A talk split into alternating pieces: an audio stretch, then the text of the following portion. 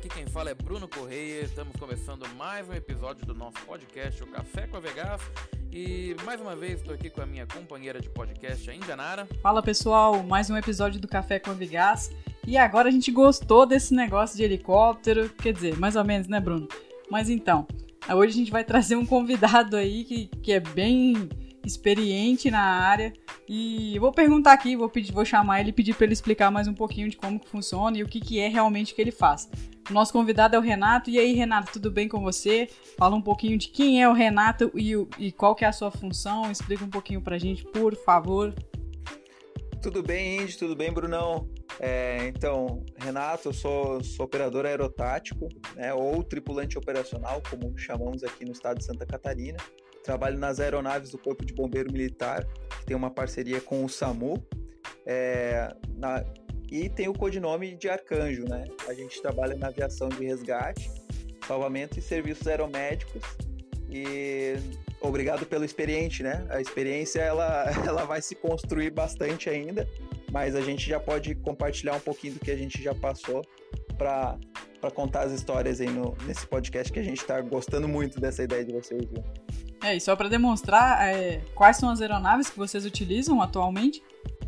Então, aqui em Santa Catarina, a gente tem até projetos de, de mudar né, o modelo das aeronaves, mas pela versatilidade a gente ainda está utilizando o, o esquilo, né, o AS350B2.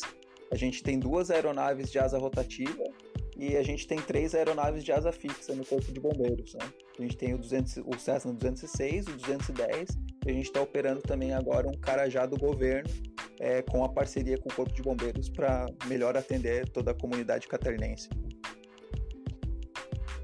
Bom, é, todo mundo sabe aí, o pessoal que acompanha as notícias, sabe que Santa Catarina é um lugar muito bonito, é um lugar muito legal. Eu, eu inclusive, moro em em Santa Catarina, né? Inclusive a gente mora em, em cidades perto, né? Próximas aí. E só que na questão de, de desastres naturais, Santa Catarina eu acho que não é o lugar mais, mais legal de trabalhar. Eu acho que se você for um, um bombeiro aí no, igual o nosso companheiro aqui, né? Inclusive esses dias atrás aí a gente já teve até um, um ciclone, né? Inclusive, né, eu, eu tava aqui, eu nem acreditei que era um ciclone de verdade, eu só acreditei quando saiu voando a tampa da minha lavadora de roupa e quando começou a cair os outdoor aqui como se fosse papel. Então, a minha pergunta é: como é que é ser um bombeiro num lugar onde acontecem umas, umas coisas tão peculiares como Santa Catarina? Então, Brunão, é, na verdade, o Corpo de Bombeiros, ele em todo o país, ele deve estar preparado para toda e qualquer situação, né? A gente espera estar sempre um, treina para isso, né? Sempre estar com me as melhores condições de preparo, de técnica, e, enfim, de materiais para enfrentar qualquer situação. Santa Catarina, eu acho que é um estado que acaba se destacando até mais que os outros nessa parte realmente, né, de desastres naturais. A gente tem aí enchentes, principalmente aqui no Vale, né, Vale do Itajaí, Alto Vale, Médio Vale. E os treinamentos que o, Corpo de Bombeiros tem que desenvolver junto com a Defesa Civil é, do seu contingente para enfrentar essas, essas adversidades aí, eles não param, né? Até a gente tava a gente recentemente desenvolveu em Santa Catarina um serviço com com os drones, né? No Corpo de Bombeiros.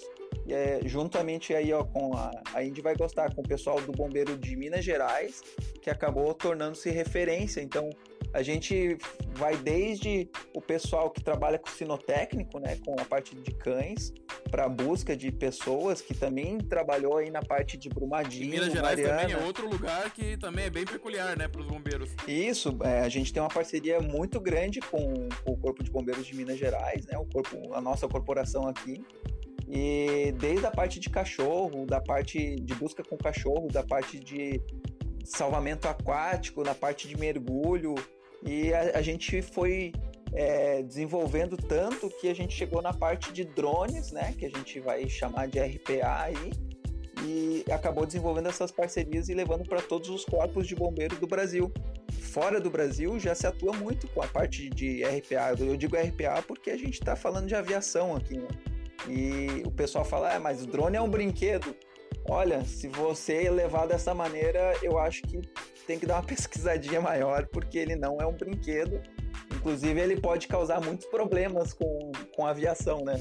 Tem também a questão do aprimoramento da, das operações, né? O drone facilita muito isso e também as questões de gastos, né? De, de custo de operação de, e gastos públicos, que querendo ou não, o drone acaba sendo um meio utilizado, assim, que acaba diminuindo um pouco esse gasto, até pelo, pelos consumos de combustível, Exato. questão de treinamento de tripulação, assim, é uma coisa que veio muito a calhar, né, assim, só para ajudar mesmo. É, a é gente, a gente, a gente acredita, assim, eu particularmente acredito que a parte humana do negócio, ela nunca vai, vai se perder, né, porque a gente é, a parte humana é insubstituível na parte de busca, salvamento, né, e resgate.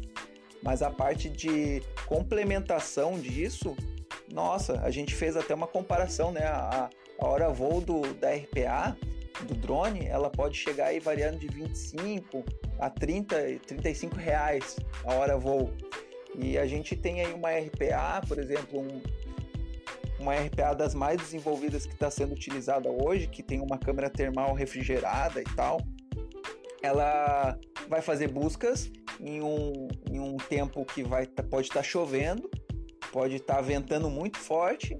Ele é todo de carbono, com uma câmera termal e a gente não tem nem e de noite, né? Obviamente, e a gente não tem nenhum risco é, tão grande quanto uma aeronave de 10 milhões, de repente sobrevoando com uma tripulação a bordo, num tempo ruim, tentando fazer a busca de alguém que está em meia mata. Já o RPA não, ela está lá o piloto remoto está operando ela em um local seguro, ele consegue ter uma abordagem muito grande e essa RPA custa 150 mil reais, 130, 150 mil reais. Então a, diferença, né, do, do, que o pessoal encara como drone, ah, um drone, tudo bem, vende aí drone a 300, 500 reais para uso de, de modelismo, de hobby, né?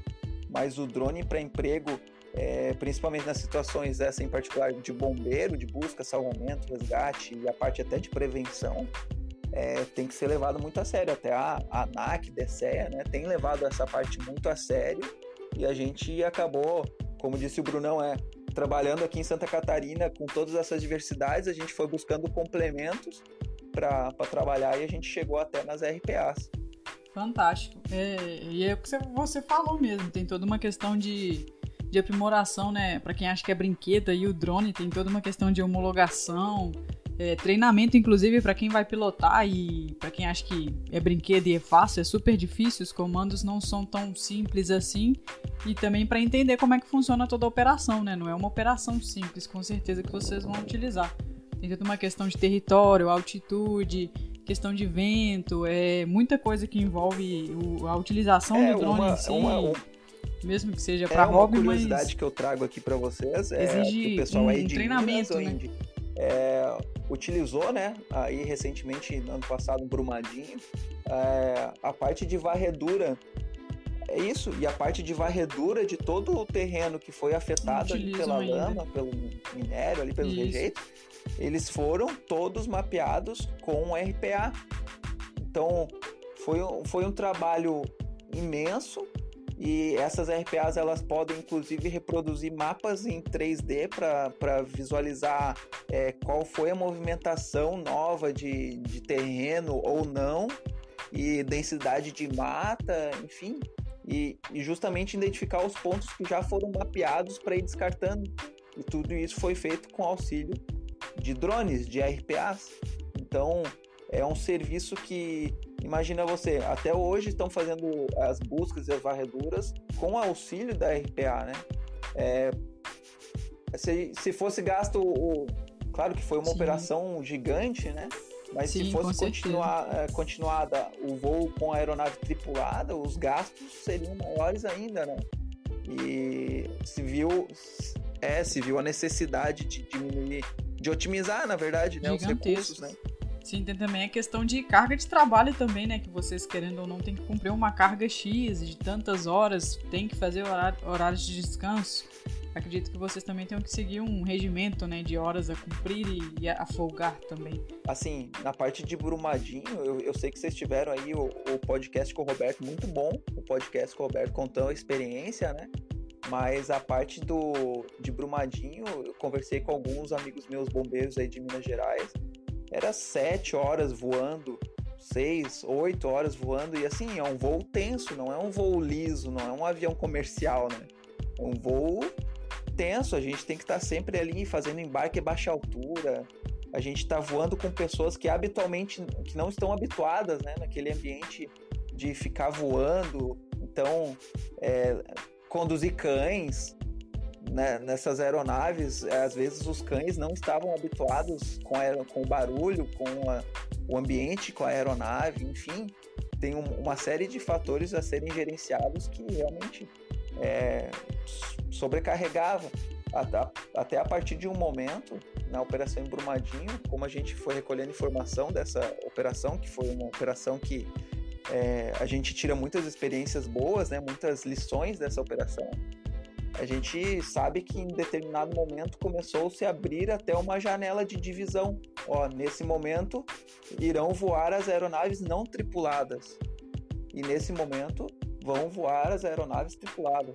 Então isso é muito legal, é, um, é uma evolução né, na forma de abordagem e, e a gente está acompanhando o restante do mundo, né? Na Europa, nos Estados Unidos já se usa bastante isso e a gente está conseguindo acompanhar.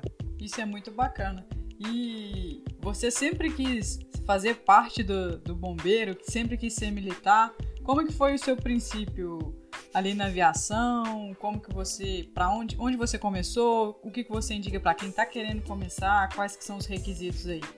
Então, é, eu, eu, sempre falo, né? Eu me, to, eu, eu me tornei bombeiro para entrar na aviação, né? Eu, a gente, eu acabei unindo o útil ao agradável. É, eu queria muito ali com os meus 15, 16 anos, eu estava me, me, preparando para ir para EPICAR, né? Para a Escola Preparatória de Cadetes do Ar. E jogava futebol, né? Ao mesmo tempo, né? Acho que como 90% aí do, pessoal que joga futebol, o cara espera que de repente surja uma oportunidade e você continue jogando futebol e seja profissional no futebol, enfim. E eu acabei sendo convidado, passei em algumas peneiras e fui jogar no, no Grêmio, né? O pessoal que é colorado aí vai estar, tá, oh, mas logo no Grêmio não tinha um time melhor, né? Aí fui pro Grêmio, depois fui pro Juvenil lá, daí vim para para Santa Catarina, fui jogar no Figueirense, voltei para o Rio Grande do Sul no Juventude, voltei para Santa Catarina no Criciúma e quem já jogou futebol sabe que essa vida é de vai e volta. Né? E aí virei profissional, fui jogar na Alemanha. Quando eu parei de jogar, quando eu falei não, peraí, eu já estou muito tempo aqui batendo cabeça, eu vou estudar. Já tinha passado muito tempo né, do, do período que era para eu virar piloto ou trabalhar com aviação nas Forças Armadas. E aí eu resolvi. É, eu tava um dia, eu trabalhava em Florianópolis, estava um dia lá conversando com os amigos bombeiros que trabalhavam no mesmo ambiente que eu trabalhava, lá no resort. E, e, eles falaram, cara, tu tem que ser bombeiro, tu faz os workshop aí de primeiros socorros, tu faz os cursos de Libra para ajudar o pessoal, tu é voluntário não sei onde. Cara, tu tem que ser bombeiro. E realmente, eu me identificava com a, com a profissão. E aí, até que um dia, nos, nas idas de 2011, é, passou uma aeronave vermelha né, lá no, na praia fazendo patrulhamento. E aí eles me chamaram, olha lá, cara, olha lá, nosso arcanjo. Eu falei, que isso, cara? É um helicóptero do bombeiro. Ele falou, exatamente, você tem que entrar para ir pro arcanjo e tal. Então, aí eu fui descobrir como que era. Você veja bem, né? Eu nem sabia como que funcionava para eu me tornar um bombeiro militar, né? a gente tem um bombeiro voluntário, tem um bombeiro civil, mas na, naquela situação, para eu chegar onde naquele momento eu visualizei, eu deveria fazer um concurso, prestar o um concurso para me tornar um bombeiro militar. Então, através do concurso público, prestei o concurso, entrei, e depois que a gente entra, eu, eu achando que eu ia entrar e pronto, ah, para onde você quer ir? Ah, eu quero ir pro Arcanjo, tá, vai para lá. Mas não funciona assim tão fácil, né? Então, acabei entrando no, no corpo de bombeiros com propósito, obviamente, né? Me identifico muito, sou extremamente apaixonado pelo que faço. É, comecei trabalhando, inclusive, no interior, em Taió, aqui para cima do no Alto Vale aqui, onde em Rio do Sul, que a gente sofreu muito com enchentes, né? A gente falou antes de catástrofe natural. E, e aí eu tive que criar alguns pré-requisitos para ir participar de um concurso interno e então fazer parte do, do. Daí fazer o curso, obviamente, e depois ser aprovado no conselho de voo para para começar a atuar no grupamento como tripulante operacional, que hoje a RBAC 90 traz como operador aerotático. Né? Mas, assim, depois que a gente trilha todo esse processo, eu tinha que ter salvamento aquático, então imagine que eu sou da Serra Catarinense, né? E aí eu tinha que eu tinha que trabalhar na praia. Então eu já tive que ir de degrau em degrau, conquistando, ah, eu tive que conseguir passar no salvamento aquático, tive que galgar um local para eu, eu trabalhar na praia. Isso tudo dentro de processos militares, você passa por processo seletivo, né? Então tive que passar processos seletivos até conseguir chegar onde eu me sinto extremamente realizado profissionalmente, pessoalmente, né? E a gente segue trabalhando com um propósito absurdo, assim, é, é muito legal estar tá vivendo a aviação e conciliando com um propósito de ser bombeiro. Mas hoje o que que você faz diretamente, assim, é claro, é, a gente sabe exatamente o que que faz um piloto, o que que faz um copiloto, mas o que que faz exatamente um operador aerotático? Além de, claro, auxiliar ali na, na, nas operações, mas é, o que que exatamente o que que exatamente tu faz no teu dia a dia? Então, é, as unidades de aviação pública no Brasil, elas têm alguma distinção dos operadores aerotáticos quanto a funções, né? É, alguns fazem algumas coisas, outros não. Por exemplo, a gente é, é uma corporação de bombeiros aqui em Santa Catarina. O batalhão é de bombeiros, a gente tem uma parceria muito grande com o pessoal do SAMU, que presta um serviço de excelência né, na parte aeromédica. E a gente acaba é, a gente tem que se envolver nesse mundo, né? A gente, por exemplo, não daria um tiro embarcado que já faria um policial multimissão, um operador aerotático que é multimissão, ele vai ter que acrescentar ali no, no, no hall de atividade dele o tiro embarcado. Mas aqui em Santa Catarina, falando da minha função, que foi a, a pergunta, é, a gente inicia o processo trabalhando bastante com salvamento e resgate, que seria o quê? Operação de Elocast, Elocast ou Elocast, como traz também a RBAC 90, é a operação de salvamento aquático, né? Então a gente tem que treinar massivamente para a gente realizar o salvamento aquático nas mais diversas situações. Então é, a gente tem que fazer o salto da aeronave, né? Ali quando só para o pessoal se ambientar, quando a gente está voando num resgate, normalmente a gente deixa em solo a parte da medicina aeroespacial, né? Que é o médico enfermeiro, o pessoal do aeromédico a gente tire eles desse risco, né? A gente não procura não expor eles nesse risco. Então, quem está na aeronave vai estar tá o piloto, se for é, biplace, a gente vai estar tá com o piloto e o copiloto, e vão estar tá dois tripulantes operacionais, dois operadores aerotáticos na nossa configuração, certo? E aí um deles a gente vai chamar de resgatista e um deles a gente vai chamar de fiel.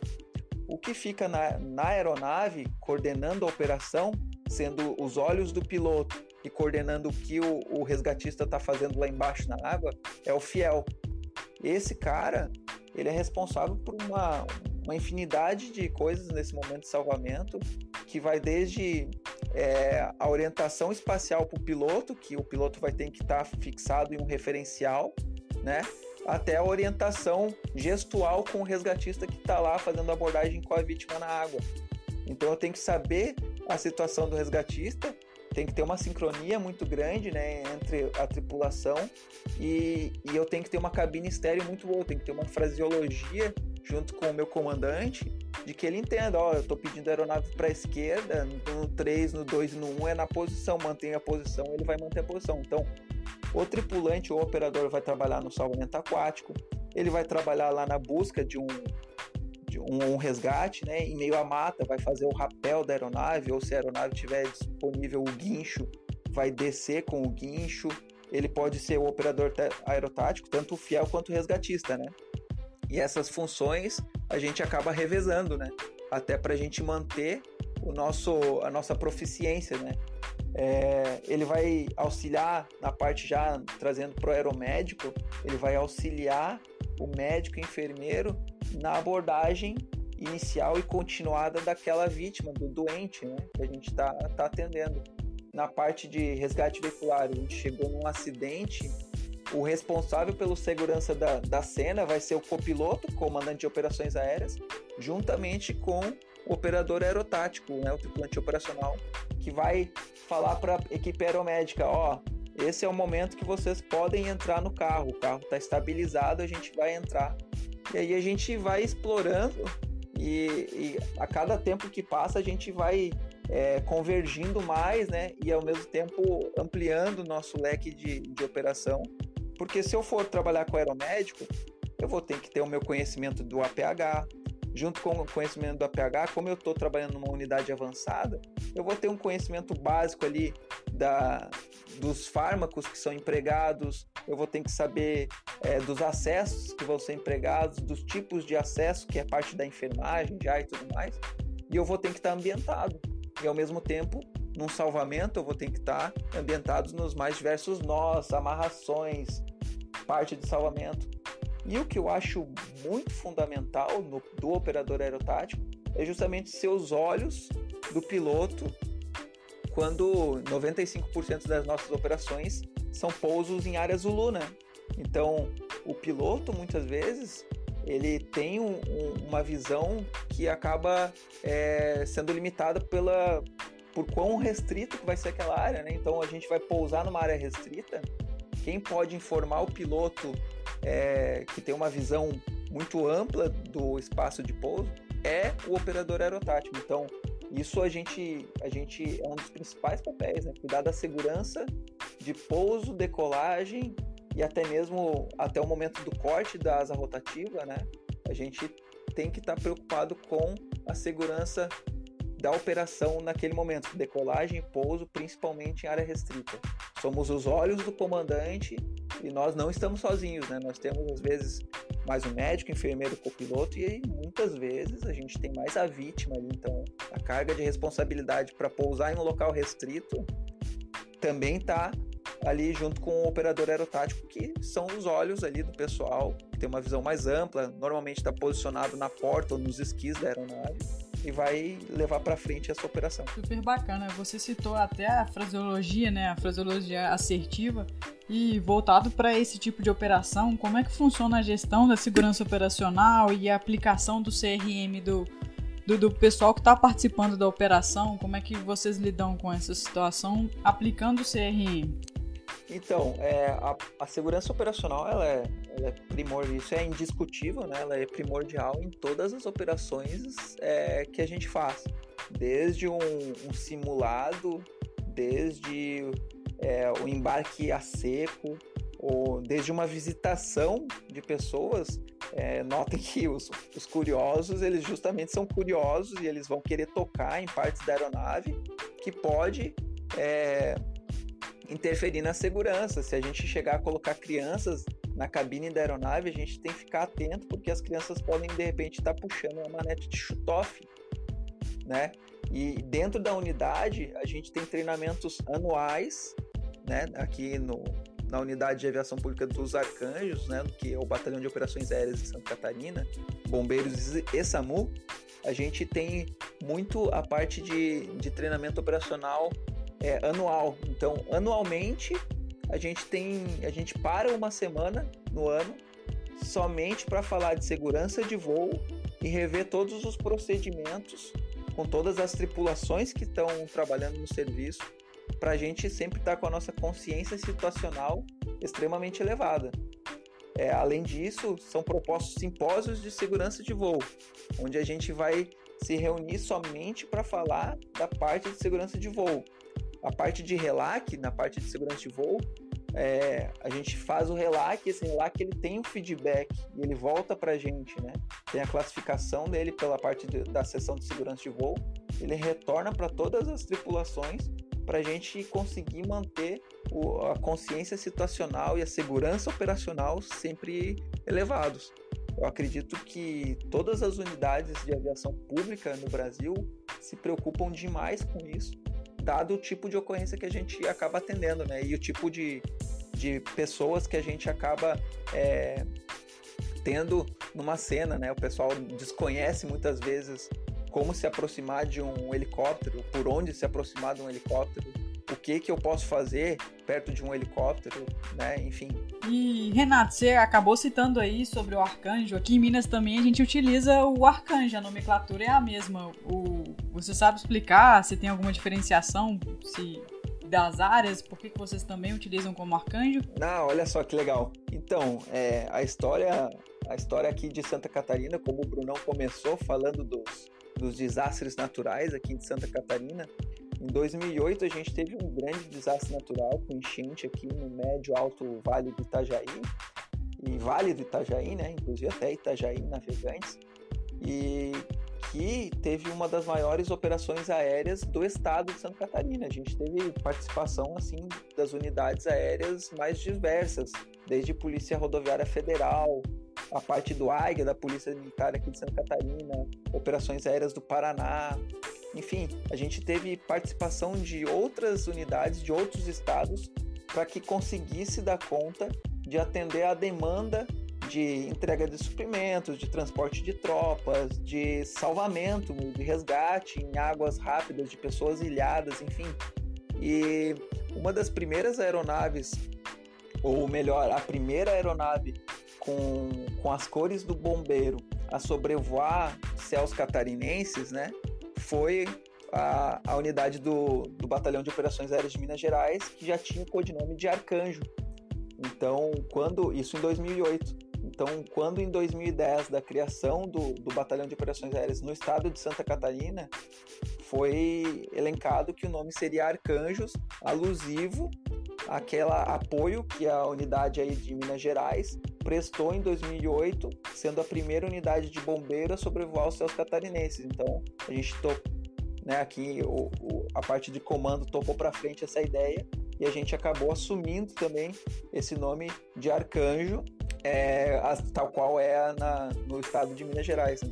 Que bacana, velho. Bacana essa história aí. Parabéns tanto para vocês quanto pro pessoal de Minas aqui, que vem se tornando referência então para outros estados. Exatamente. O, o pessoal, a aviação, a unidade de aviação pública Bombeiro de Minas Gerais, ela, ela tem um desenvolvimento assim muito legal. A gente tem a gente tem um convívio, uma relação muito estreita com o pessoal de Minas Gerais, a gente tem uma admiração muito grande, né, o Batalhão de Operações Aéreas de Minas Gerais e está cada vez ficando mais forte. Brumadinho já ressaltou essa necessidade de, de que tem que ter uma interação grande entre as unidades de aviação pública, principalmente as que atuam na mesma função, que a, a troca de experiência sempre vai levar a uma evolução mútua, né? Então, o que Minas Gerais faz às vezes de diferente, eles já compartilham com a gente aqui em Santa Catarina, a gente fala com o pessoal bombeiro lá de Goiás, a gente já fala com o pessoal da Paraíba que está começando com atividade de bombeiro lá também. Então até o pessoal do Ciopaer, que é multimissão, compartilha muita coisa, o pessoal da Águia de São... Enfim, as unidades de aviação públicas acabam se completando pela troca de informações, né? E o Bombeiro de Minas Gerais, através do Batalhão de Operações Aéreas, realmente é, é uma, uma grande referência no, no, Brasil. Renato, explica um pouquinho pra gente, pro pessoal que está ouvindo, o projeto Resgate Aéreo Brasil. Então, é, Brunão, eu, eu, quando eu, eu sou um apaixonado pela aviação, né? E aí, quando eu comecei a entrar nesse mundo da, da unidade de resgate aqui do, do nosso estado, é, eu senti uma necessidade muito grande e não só aqui do estado, né, como do Brasil. Eu tenho primos no Rio Grande do Sul, tenho conhecidos em São Paulo, conhecidos no Rio de Janeiro, e eu perguntava para eles como, como que era lá no estado deles, né, a parte do de aviação para resgate, de aviação policial, como que funcionava. E grande parte dessas pessoas não sabiam me responder. Isso começou a, a alimentar uma ideia de que, cara, é um serviço público com profissionais. Não é porque eu sou um dos profissionais, né? Mas eu, eu, desconheço um profissional que não seja abnegado envolvido na aviação. Todos os profissionais envolvidos nas unidades de, de aviação pública no Brasil são extremamente abnegados, tal qual aqueles que trabalham com aviação que realmente é, tem isso no sangue. Eles vibram muito isso e é um serviço muitas vezes de excelência. Excelência é a palavra. Porque e ele e, assim, eles não conheciam, né? As pessoas que eu perguntava, eles desconheciam. E eu acabei achando importante é, criar um, um, canal, um meio de expor para o público paisano, para o público civil, como que, que a gente conseguiria é, promover, não, não uma promoção no caso de status, mas é promover no caso de valorizar esse serviço público que os estados têm. Né? Então, comecei bem ciente ali com, com algumas fotos, com a ideia de promover na parte dessa de, de valores é, as unidades de aviação pública que tinham em cada estado. Começava pelo, pelo Notaer, começava pelo Águia lá de São Paulo, que teve até o programa que, que deu um destaque para o grupamento dos Águias. E isso me fez, me fez pensar dessa forma, né? Eu vou valorizar o serviço dessa galera, porque muitas vezes a população reclama, né? Ah, porque o serviço público, a gente até fazia uma comparação, né? Tá, você tá pagando aí quanto de, de plano de saúde? Aí a pessoa falava o valor, eu falava, me diga qual que é o helicóptero que vai pousar na sua casa se você precisar do plano de saúde. Não tem. Agora no serviço público vai ter. Entende? Então, é umas coisas assim que, que dão uns estalos nas pessoas. Nossa, é verdade. Eu tenho um serviço público de, de extrema excelência, de extrema dedicação dos profissionais que estão lá, os profissionais das unidades de aviação pública no Brasil, eles estão toda hora se atualizando, estão toda hora buscando um melhor atendimento para a comunidade. E aí foi criada a ideia do Resgate Aéreo Brasil, com esse intuito, né, inicialmente, e depois eu queria é, passar até para um canal no YouTube, alguma coisa assim. Em 2017 eu comecei com esse, com esse canal e de lá para cá nunca mais parei, né? O meu interesse só foi aumentando e a vontade de, de motivar e de ser motivado por esses profissionais que trabalham nessa área só, só cresceu. E ali você você tá sozinho nesse canal ou já tem mais gente com você ali? Então, a princípio nesse canal, eu, tô, por enquanto, eu tô sozinho, né? Tem, existe um, um, um operador aerotático que é o Fraga, de Minas Gerais, que ele, ele tá querendo começar junto comigo. Ele tem essa mesma vibração, né? Para a gente começar a, a, a, crescer como, como unidade que, que divulga os serviços dessas, dessas outras unidades. E, e tem um outro aviador aqui de Santa Catarina, que é o da Silveira, que, que ele, nossa, ele também vibra a aviação, vibra a parte de bombeiro e ele tem apoiado bastante ainda nos bastidores, mas é um cara que a gente sabe que quanto mais a gente vai conhecendo as pessoas, as pessoas você vai se identificando e, e vai achando parceiros para te ajudarem naquilo que, que também eles são motivados, né? E cara, não tenho não, não tenho apego nenhum, né? A única coisa que eu preciso é de gente que apoie essa ideia e que esteja fundamentado em valores éticos, né? não em valores monetários. Eu quero divulgar o serviço para valorizar mesmo a dedicação do pessoal e esse serviço que, que o Brasil tem. A gente compara com uma DAC né, na Alemanha, o pessoal fala, ah, na Europa ia ser assim, na França, isso aqui não é França, isso aqui não... Não, não é, realmente não é. Mas a gente trabalha, olha, eu, eu, eu sou suspeito em falar, mas tem muita coisa que a gente faz aqui que eles não fariam, tá? Com certeza, você citou o Fraga aí, eu conheço. O Fraga trabalha no hangar do lado de onde eu trabalho, lá o Corpo de Bombeiros Militar de Minas Gerais fica lá do lado. E ele realmente é aquele cara que vibra. Se você entrar no, no Instagram dele, você vai ver as fotos dele ali. Sensacional, cara. Dá vontade, inclusive, de entrar pro Corpo de Bombeiros. É, é muito bacana. Um grande abraço pro Fraga aí. Sensacional o trabalho de vocês. E olha, além de divulgar o Resgate Aéreo Brasil, eu quero que você fala também, é, além de todas as atribuições que você tem, a gente também sabe que você também é empreendedor ali com mais um café. Conta pra gente aí também um pouquinho de, dessa história. É, vamos lá. Então, é, a, minha, a minha família, né? Eu já panfletei em sinaleira, já fiz jardinagem e não caiu os braços, né? Pasmem. E, e isso tudo isso lá com os meus, nas idas dos meus 10 até os meus 13 anos. E pasmem, o pessoal não. Às vezes costuma não, ou desvalorizar ou, ou, alguma coisa assim o crescimento dos outros. Eu costumo sempre apoiar o crescimento dos outros. E a gente sempre tem uma figura é, em casa que, que traz um, um, um exemplo pra gente, né?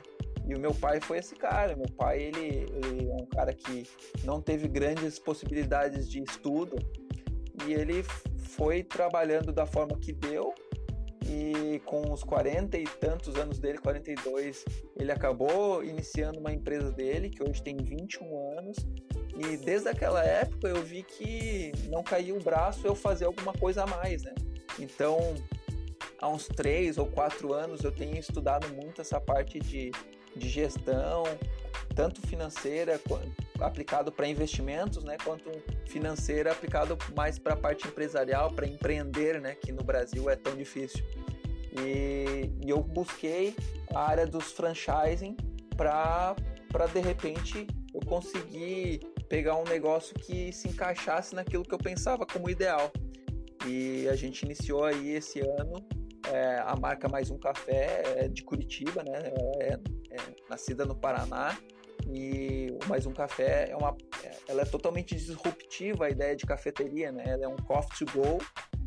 Eu tenho, eu tenho lá minha cafeteria que, que você vai chegar, vai fazer o pedido num totem, não tem contaminação cruzada. Essa, esse pedido vai sair para o barista num tablet, ele vai fazer em dois minutos, o copo está na tua mão e você, você, ele não vai ficar ali, né? Não tem reunião de público. O que a gente pode trazer hoje para a pandemia, né? Que a gente está vivendo não tem reunião de público, é um, é um serviço praticamente delivery, é, dentro dos, da gestão de risco, né, dadas as dificuldades financeiras que a gente enfrenta no, no país e, e, a segurança que a gente tem que ter para abrir um negócio nesse momento. A gente, eu e a minha esposa, a gente acabou trocando bastante ideia, unindo é, os conhecimentos, os, o breve conhecimento que a gente tinha nessas áreas e acabou iniciando essa parte de empreendedorismo e a gente espera que isso decole literalmente, né? Junto com as nossas decolagens no, no outro plano que a gente trabalha, que isso também decole de uma, uma forma que em, em, agora em sete meses a gente alcançou 70 unidades no Brasil inteiro. 70 filiais no Brasil inteiro? Isso, eu sou um franqueado, né? No caso da, da da rede de franquias da PDMG, que tem a hold da, da Mais Um, que criou a marca Mais Um Café. Mas a Mais Um Café hoje, com esse modelo disruptivo, né, ela vem ganhando mercado. Por, por quê? Porque ela está se encaixando nesse momento de pandemia, ela está trazendo uma experiência nova para o consumidor, porque a gente não serve qualquer café, né? A gente serve café especial, é um café com pontuação alta, café de fazendas premiadas. Então a gente até brinca, né, que o brasileiro ele você vê que legal, né? A gente começa falando de aviação e tá falando de café. Mas o brasileiro, ele é. É, Café com Avigás, é, o nome do podcast. Você viu? É, tá fechando com tudo. E o. A gente, no Brasil, a gente brinca que no Brasil a gente acaba aprendendo a, a, a não. Na verdade, a gente acaba não aprendendo a tomar café, porque eles entregam o café com uma colherinha e um doce já para matar o amargo. E a gente brinca na franquia que café amargo não tem alguma coisa errada, né? Passou o ponto da torra, passou a temperatura da água, passou o tempo de. Enfim. E, e aí, esse café que a gente serve é um café especial. Então, é um café para ser degustado e a gente vende nessa, nessa, nessa formatação disruptiva, a gente vende uma experiência, né?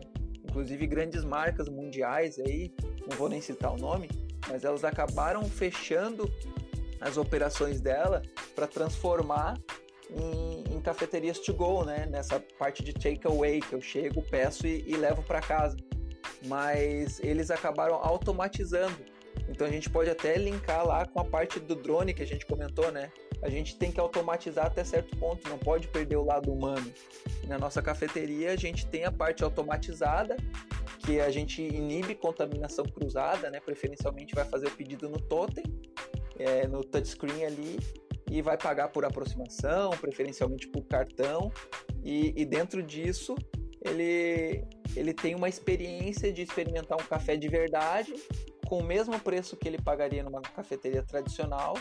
Vai sair lá com o nome dele, e ele vai ter uma experiência de segurança, porque não tem a contaminação cruzada, os cuidados são outros. É café de verdade, café especial para pessoas especiais. Olha só que legal. É igual o nosso podcast, o nosso podcast, né, Bruno? É café de verdade, a pessoa chega, consome, vai embora e volta na semana seguinte para consumir um pouco mais. Aí, ó, aí, ó, é isso aí mesmo. E não é podcast com... amargo, não, que tem que adoçar, não. Nosso podcast é para ser degustado toda segunda-feira.